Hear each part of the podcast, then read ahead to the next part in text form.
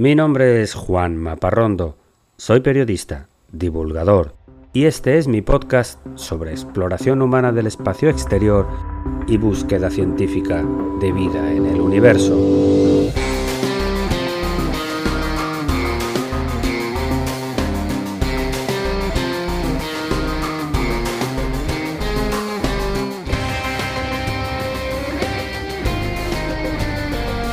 Bienvenidos a El sueño de Laika.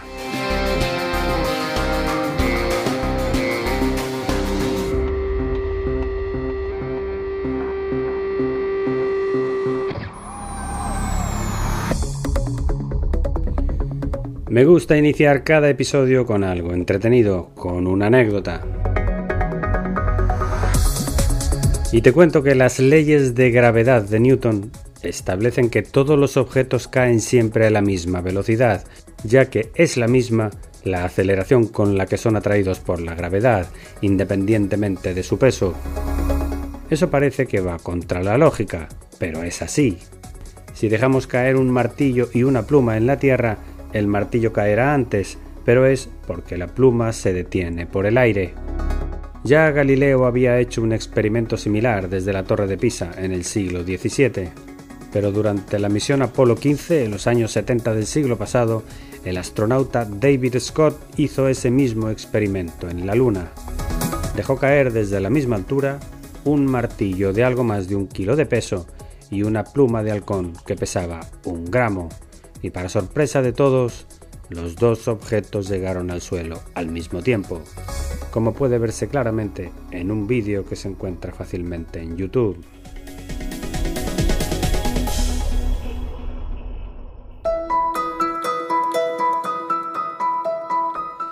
Ha llegado el momento de hablar de cultura espacial. Una de las películas sobre extraterrestres más sensatas de los últimos años es la cinta del 2016 Arrival, La Llegada, con Amy Adams y Jeremy Renner. En ella se cuenta cómo llegan a la Tierra varias naves idénticas de seres inteligentes que quedan flotando a pocos metros del suelo sin mostrar ninguna intención, ni amigable, ni hostil. La protagonista es una doctora en filología, con la misión de comunicarse con los extraterrestres, creando un idioma común para humanos y alienígenas. Este es el momento de la película en el que la doctora Louise Banks escucha en televisión la llegada. Hay 12 objetos no identificados en diferentes partes del mundo sin una lógica definida. Al margen del argumento que te puede gustar o no, para mí lo mejor de esta película es que muestra una situación muy real del modo en que la humanidad del siglo XXI realmente reaccionaría ante este hecho no hay florituras de ciencia ficción.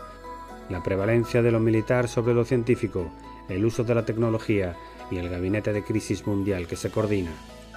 Si no la has visto ya, no te la pierdas.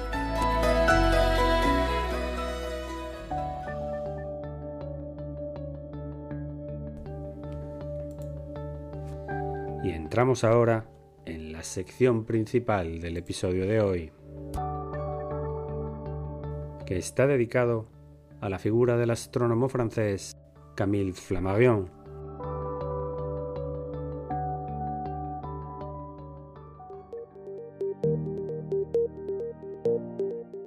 Hoy en día, miles de científicos alrededor del mundo han dedicado sus carreras profesionales a la búsqueda de vida fuera de la Tierra, de mil maneras, con sondas robots en la superficie de Marte como Perseverance, con telescopios en el espacio exterior como el James Webb o con sistemas de escucha de señales de civilizaciones avanzadas. Tenemos incluso una ciencia creada, la exobiología, que estudia cómo podría surgir la vida en otros lugares fuera de nuestro planeta. Una ciencia entera sin que se haya encontrado un solo objeto para estudiar.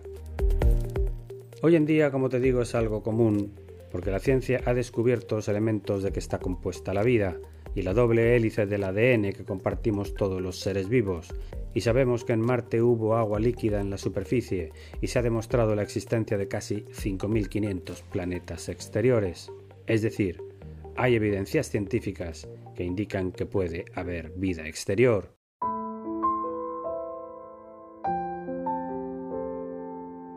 Pero no lo tenía tan fácil el astrónomo francés Camille Flammarion, al que se considera el primer científico precursor e impulsor de la idea de la pluralidad de mundos habitados.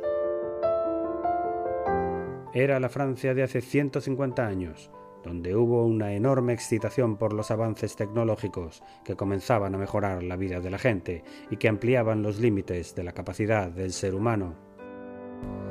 La Francia de aquellos años tuvo a Julio Verne como principal promotor del avance de la ciencia a través de sus conocidísimas novelas de ficción, y estas novelas de aventuras de Verne tuvieron su contrapunto con las obras de divulgación de Camille Flammarion, un hombre que escribió 50 libros sobre astronomía popular, sobre la atmósfera terrestre y sobre el estudio del clima, un hombre que llegó a atesorar una biblioteca de 10.000 volúmenes sobre ciencia, que fue el fundador de la Sociedad Astronómica de Francia y editor de su revista oficial llamada Astronomía, hasta su muerte en 1925. Era algo así como el Carl Sagan de su tiempo, responsable de que miles de jóvenes se interesaran por el estudio de los astros del cielo.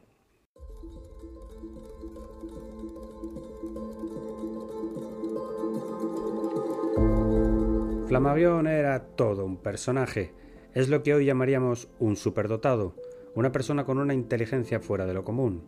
Aprendió a leer y a escribir a los cuatro años, y el libro que le hizo famoso lo escribió a los 20 años, en 1862. El título lo dice todo.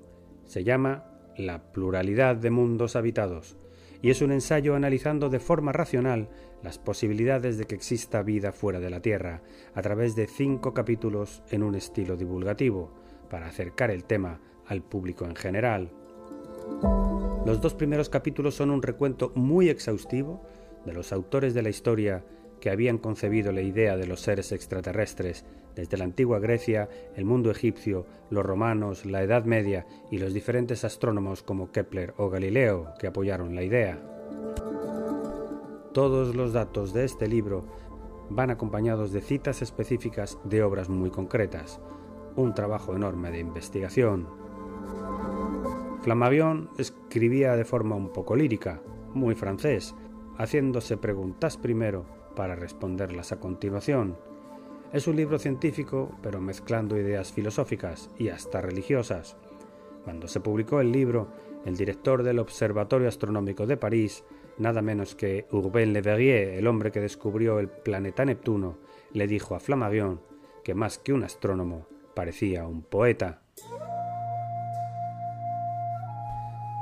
Y aquí viene la parte más delicada de la fama de Flammarion, sin ninguna duda era un científico, convencido de la vida extraterrestre, pero siempre buscando cómo demostrar su existencia con pruebas reales y mesurables. El problema era que Flammarion estuvo muy relacionado con el mundo del espiritismo y las pseudociencias del oculto que estaban muy de moda en aquella época. Fue muy amigo toda la vida del fundador del movimiento espiritista francés, el famoso Alain Kardec, con el que organizó numerosas sesiones de parapsicología. Invitaba mediums a su casa para hablar con espíritus de los muertos, algunas de ellas muy famosas, como la italiana Eusapia Paladino y Eva Carrier. Pero en realidad, Flammarion trataba de demostrar con observaciones científicas fenómenos paranormales como la levitación o la telepatía, y en muchas ocasiones descubrió fraudes de famosos impostores. Lo que sí es cierto era que creía en algo mucho más difícil de probar, la metempsicosis, la idea de que las almas de los seres humanos transmigran después de la muerte a otros cuerpos más o menos perfectos, dependiendo del modo en que cada persona haya vivido aquí en la Tierra. Pero astrónomo al fin, Flammarion creía, y así lo expresó en muchas de sus obras, que las almas de los seres humanos después de la muerte salían de la Tierra para habitar otros mundos, en el cuerpo de seres extraterrestres.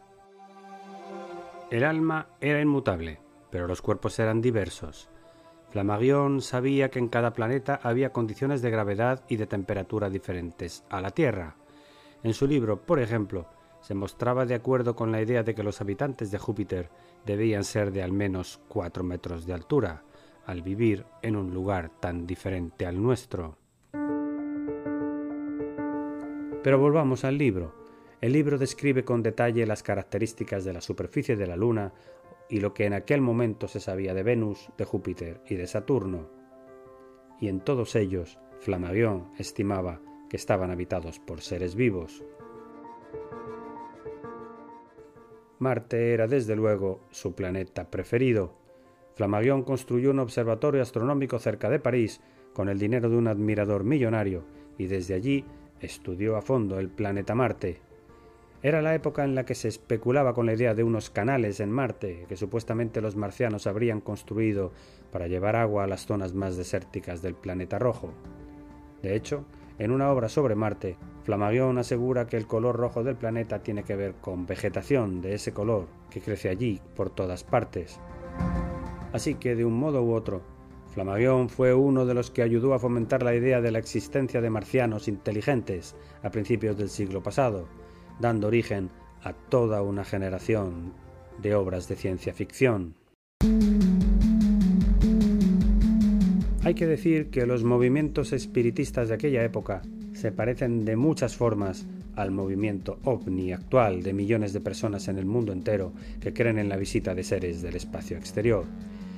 Es una especulación fascinante y atractiva que a todo el mundo interesa, pero que no termina de aportar pruebas reales de su existencia. Flamavión, en concreto, creía que las almas humanas poblaban otros mundos. Los ufólogos de hoy creen que esos mundos vienen al nuestro. Si hubiera vivido hoy, este astrónomo francés sería algo así como un influencer. Tenía una enorme capacidad de llamar la atención y era muy excéntrico. La anécdota que más me gusta de su vida es cuando se llevó a varios amigos a cenar al restaurante que está en lo más alto de la Torre Eiffel, la misma noche en que pasaba el cometa Halley en 1910. Se había extendido el rumor de que la cola del cometa contenía cianuro y que mataría a los seres humanos sin remedio. Pero Flammarion se pasó la noche comiendo exquisitos manjares y bebiendo vino francés, para convencer a los parisinos que no había peligro alguno. Por cierto que el restaurante de la torre llevaba y lleva el apropiado nombre de Julio Verne.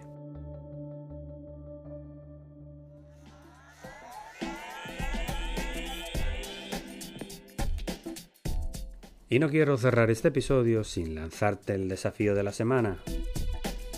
Te invito a que busques en internet un dibujo que se llama El grabado de Flamagión.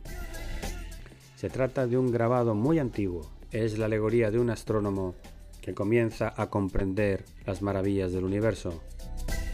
Y Flammarion lo publicó en varias de sus obras. Curiosamente, en su juventud, Camille Flammarion aprendió la técnica del grabado. Por eso hay quien atribuye esta obra a él mismo, pero todo indica que es muy anterior. Y hasta aquí el episodio de hoy de El sueño de Laika. Espero que te haya gustado.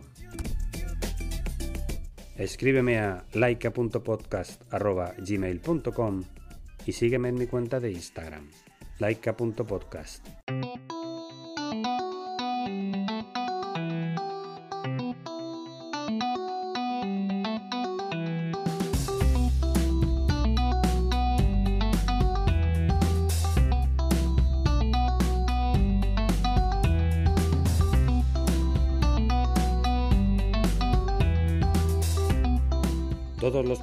de este podcast son materiales originales y están protegidos por leyes de copyright.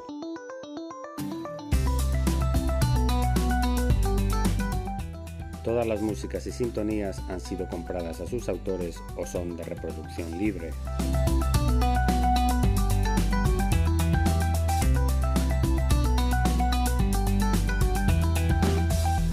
Tranquility Base here. The Eagle has landed.